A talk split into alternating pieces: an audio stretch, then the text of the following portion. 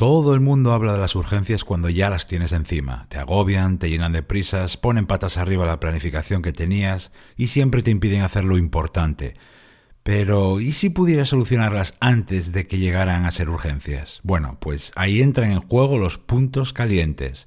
Gracias por estar ahí, soy Berto Pena y este es el podcast de Think Wasabi, donde aprendemos a ser más eficaces y a tomar el control de nuestra vida.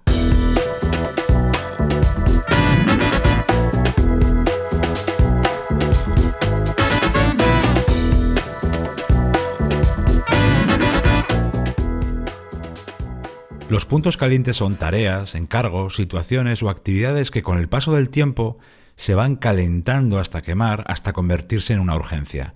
Hay dos tipos de puntos calientes que empiezan distinto, pero que terminan igual. Fíjate. En primer lugar tenemos las tareas o situaciones de importancia o de complejidad, bien porque tratan o bien porque hay personas detrás involucradas de importancia o de mucha magnitud. Suelen ser cosas difíciles en ejecución o en elaboración que implican la intervención de muchas personas y que no siempre están alineadas. Eh, también pueden ser cosas que se delegan pero que luego caen en el olvido. Eh, temas o tareas que exigen un extra de cuidado en muchos detalles y que requieren estar encima de ellas antes, durante y muchas veces después de terminarse. Son, como digo, cosas ya de entrada eh, importantes. De, modo que ya el, casi en el minuto uno ya están calientes por su impacto, por su importancia y que con el tiempo van subiendo de temperatura todavía más hasta terminar en urgencia. Eso por un lado, pero luego están las tareas, actividades y situaciones o temas normales, menores, casi fríos, cuya urgencia en ese momento es cero.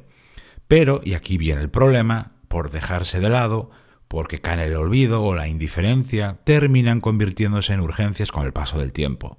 Son cosas que sin tener un gran impacto para nada, eh, por no atenderse, se van complicando y terminan entorpeciendo a otras, a otras cosas y también a otras personas. Porque recuerda que todas las urgencias te afectan a ti, a veces afectan a tu equipo y a veces afectan a toda tu empresa. Esto no se suele comentar por ahí, pero los puntos calientes son uno de los mayores problemas que hay en el trabajo.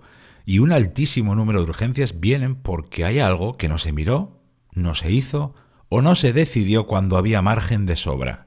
Vamos tan a la carrera, estamos tan saturados con tanto trabajo y hemos acogido a la procrastinación en casa con tanto cariño que se nos escapan cosas que hoy estaban frías o templadas, pero que dentro de 15 días serán enormes urgencias.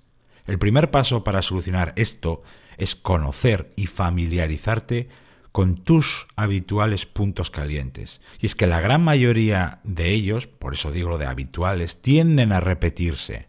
Aunque tú tendrás que encontrar tus propios puntos calientes, los que atañen a tu trabajo, a tu puesto, a tu actividad, yo te voy a poner ahora unos cuantos ejemplos para que puedas contrastarlos. Por ejemplo, pueden ser tareas para un cliente conflictivo, caprichoso, voluble, que además de cambiar de opinión con frecuencia no suele ser claro a la hora de explicar lo que quiere o cuando lo quiere.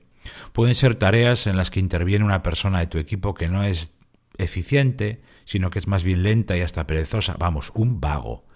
Puede ser también una conversación con un compañero o tu jefe donde hablasteis de un montón de cosas, pero donde no se decidió nada y todo ha quedado en el aire ahí flotando. Pueden ser temas que vienen de un jefe desorganizado caótico que ha dado una orden poco clara o ambigua y ahora no sabes por dónde tirar. Pueden ser también tareas que tú enviaste a alguien un día y de las que no has vuelto a saber nada eh, en, en, semanas incluso, ¿no? Eh, puede ser también una reunión con un cliente en el que pidió hacer varias cosas, pero luego no quedó claro si quería una cosa, si quería otra, y para rematarlo luego te envió un correo que lo han revesado más todavía.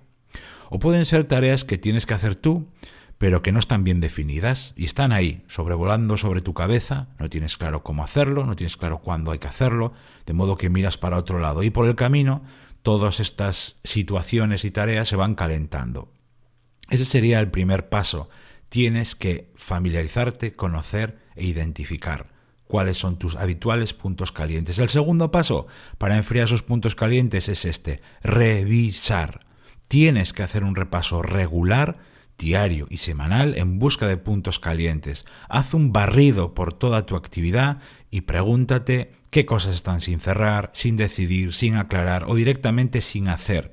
Este detalle eh, es vital. Ese repaso, esa revisión de tus temas, proyectos, toda tu actividad, ese barrido, tiene que ser cada día y cada semana. Evidentemente el diario será mucho más ligero y el semanal mucho más profundo y exhaustivo. Y el tercer paso para enfriar definitivamente esos puntos calientes es este, actuar. Muchas veces, muchas más veces de las que tú te imaginas, las urgencias se alimentan de la pasividad y la inacción. Ten iniciativa, pregunta, escribe, llama, convoca una reunión, haz lo que sea para enfriar cuanto antes ese punto caliente. O haces eso, o terminará por quemarte a ti, y a nadie le gustan las quemaduras. Hay urgencias que tú nunca, nunca vas a poder evitar, pero otras muchas sí. Y es ahí donde hay que poner el foco. Recuerda además que estamos hablando de montones de problemas que vas a poder solucionar antes de que aparezcan. Esto es parte del trabajo inteligente que tú y yo buscamos. Gracias por estar ahí, como siempre se despide de ti Berto Pena y mientras llega el próximo episodio me encontrarás en mi blog thinkwasabi.com y en mi canal de YouTube. Ahí también te cuento las claves para pilotar tu vida de forma diferente.